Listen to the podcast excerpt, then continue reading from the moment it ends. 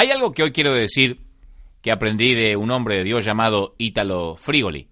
Él dijo siempre, las heridas sanan, pero no te avergüence de la cicatriz. Recuerda que hay alguien que lleva cicatrices en sus manos y no se avergüenza de tenerlas. Nunca olvidé esa frase y de hecho la suelo usar mucho, porque uno a veces se avergüenza de las cicatrices de la vida, ¿no? Entonces, eh, yo he hablado con personas a las cuales les digo, hey, ¿estás casado? No, no, no, estoy divorciado, pero... Y luego se siente como con mucha pena, con mucha vergüenza porque se lo pregunté. Mm, otros dicen, sabe, no quiero hablar de aquella enfermedad, no quiero hablar de ese hijo que se fue. Otros dicen, no quiero hablar de ese pasado, de esa decepción amorosa. No quiero hablar de, esa, de ese muchacho que jugó con mis sentimientos como si fueran un castillo de naipes. No quiero hablar de aquel desengaño ministerial, de aquel pastor que me traicionó. Y hay gente que a veces no quiere regresar a su pasado. Y aunque el pasado hay que dejarlo atrás, nosotros creemos que Dios los borra de modo tal que ya ni siquiera los tengamos que recordar. Y entonces, yo quiero recordar esta historia porque a lo mejor va a hacerte sentir, eh, te, va a reflejar de lo que intento decir. Cuando yo tenía unos 15 años, me accidenté en, en la carpintería de mi papá y me lastimé los dedos de la mano derecha. Me hicieron una pequeña operación y me colocaron un yeso. Me corté los tendones internos de dos dedos. El médico dijo que cuando me quitaran las vendas yo tenía que ejercitar los dedos para recuperar la, movilidad normal y así sucedió. Sin embargo, ocurre algo curioso. Hasta el día de hoy, cuando hay humedad en la atmósfera, eh, yo siento un leve dolor en los dedos. La molestia me recuerda que hace muchos años algo le sucedió a mi mano derecha. No hay nada defectuoso en ella, pero con los cambios de temperatura o con la presurización de un avión, me doy cuenta de que hay una molestia, que algo le ocurrió a esa mano. No hay infección porque pasó mucho tiempo, pero la marca se hace sentir una que otra vez. Entonces, todos los que estuvimos alguna vez en, un sitio donde nos lastimaron, nos enojan cuando regresan los recuerdos de, de, ese momento, ¿no es cierto? Nosotros hubiésemos querido borrar de la mente el día en que alguien nos lastimó. Ya no está presente en el corazón, pero en ocasiones regresa a la mente. Yo he orado muchas veces con respecto a estos temas.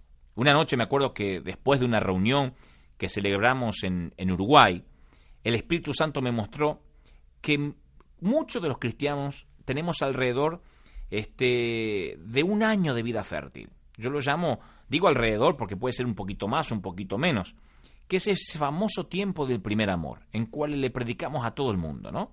Casi no podemos creer que Dios nos haya rescatado, así que queremos hacer por otros lo que hicieron por nosotros, vamos en busca de los que están dolidos, de los que están heridos, pero después de, esa, de ese año de vida fértil, nos transformamos en religiosos y nos olvidamos de los que están dolidos.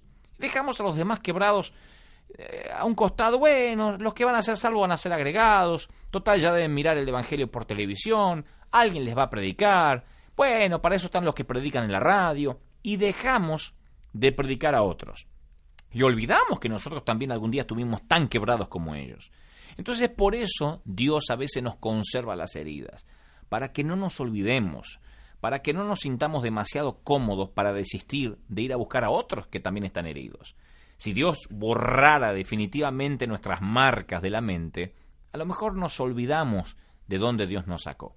Yo digo siempre, uno puede olvidarse a dónde Dios te lleva, pero uno nunca debe olvidarse de dónde Dios te sacó, de dónde Dios te quitó. ¿Y cómo hace Dios para asegurarse que no nos olvidemos que dependemos de la gracia? Bueno, las heridas es la, es, la marca, lo que uno tiene en la mente, no en el alma, no en el corazón, pero en la mente.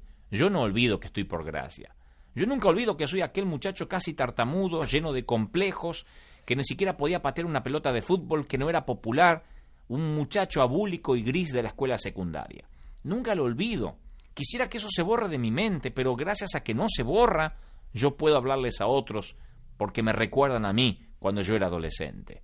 Entonces, mi querido, no te avergüences, como dice mi amigo, no te avergüences de las heridas del pasado. Recuerda que el Señor también tiene heridas, tienes marcas en sus manos y eso le hace recordar a ti. En la línea directa al corazón, de parte de Dios, para ti.